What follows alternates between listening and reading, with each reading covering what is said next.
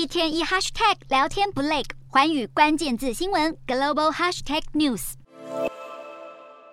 这一节的寰宇大话题要来关注土耳其无人机。土耳其的拜拉克塔无人机，也就是 TB2，在乌俄战争当中是协助削弱了俄罗斯压倒性的军事优势，并且成功的打响知名度。现在也传出多国都是有意要购买。这次脱颖而出的 TB2，其实就是由拜卡科技所开发的中型长航时无人侦察机。拜卡是土耳其的民营航太以及国防公司，在一九八四年的时候成立，百分之百内资成立的公。工程公司最初这家公司它是开发生产汽车刹车系统的，直到两千年开始投入无人机的研发，到了二零零六年的时候，已经能够生产起手式的迷你型无人机。隔年，在国营土耳其航太工业公司的协助之下，就开始交付给陆军来服役。二零零七年的时候，拜卡研发的 TB2 中型无人机，到了二零零九年的时候完成首次的飞行。二零一二年，开发与生产计划就开始。时启动，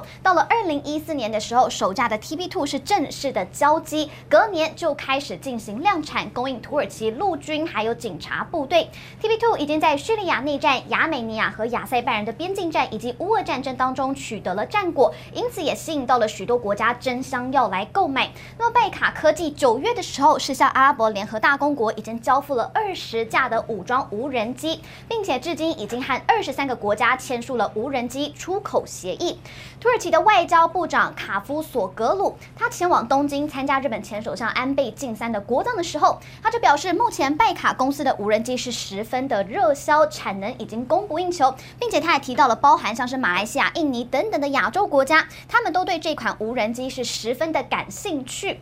那么，并且部分已经开始签署相关的协议了。那么现在日本也考虑要购买 TB2。日本的读卖新闻就报道，日本官员他们是吸取了乌俄战争的经验，认为部署武装无人机有助于强化日本威慑以及吓阻的能力。那么防卫省就计划将武装的无人机主要就是要部署在西南群岛，战争的时候可以用来反击接近的敌方军舰以及登陆部队；平常的话就可以用在基地的警戒以及监视。对此，卡夫佐。索格鲁他就指出，如果日本是有意要采购的话，当然也是十分的欢迎，并且他表示希望能够与日本在国防产业的领域加强合作关系。他也透露，未来几天将会与日本的官员就国防产业以及安全问题进行磋商。那么土耳其现在当然是积极的要推销自家的无人机，就是希望能够圆军火大国梦。根据斯德哥摩尔国际和平研究所的数据，二零一七年到二零二一年的这段期间，土耳其是第十。十二大的武器出口国，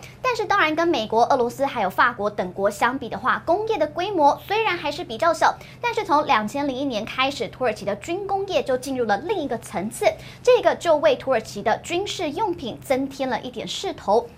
乌冲突也使得土耳其国防产业在国际上是更加的出名。拜卡无人机相关的地面设备的成本大约算起来是数千万美元，而且还可以在空中运作二十四个小时，在气候状况允许的情况之下，远程飞行人员是可以从一百八十五英里外来操作。那么 TB2 无人机它是有配备远程摄影以及避开雷达的功能，所以这个也使它可以很容易的闪躲遏制防空系统。所以相比美国的 MQ9 死神无人机。要价就光是数亿美元，其实拜卡的无人机价值性相比起来是比较高，也难怪越来越多的国家是有意购入。Hello，大家好，我是华远新闻记者孙艺林。国际上多的是你我不知道的事，轻松利用碎片化时间吸收最新国际动态，立刻点选你关注的新闻议题关键字，只要一百八十秒带你关注亚洲，放眼全球。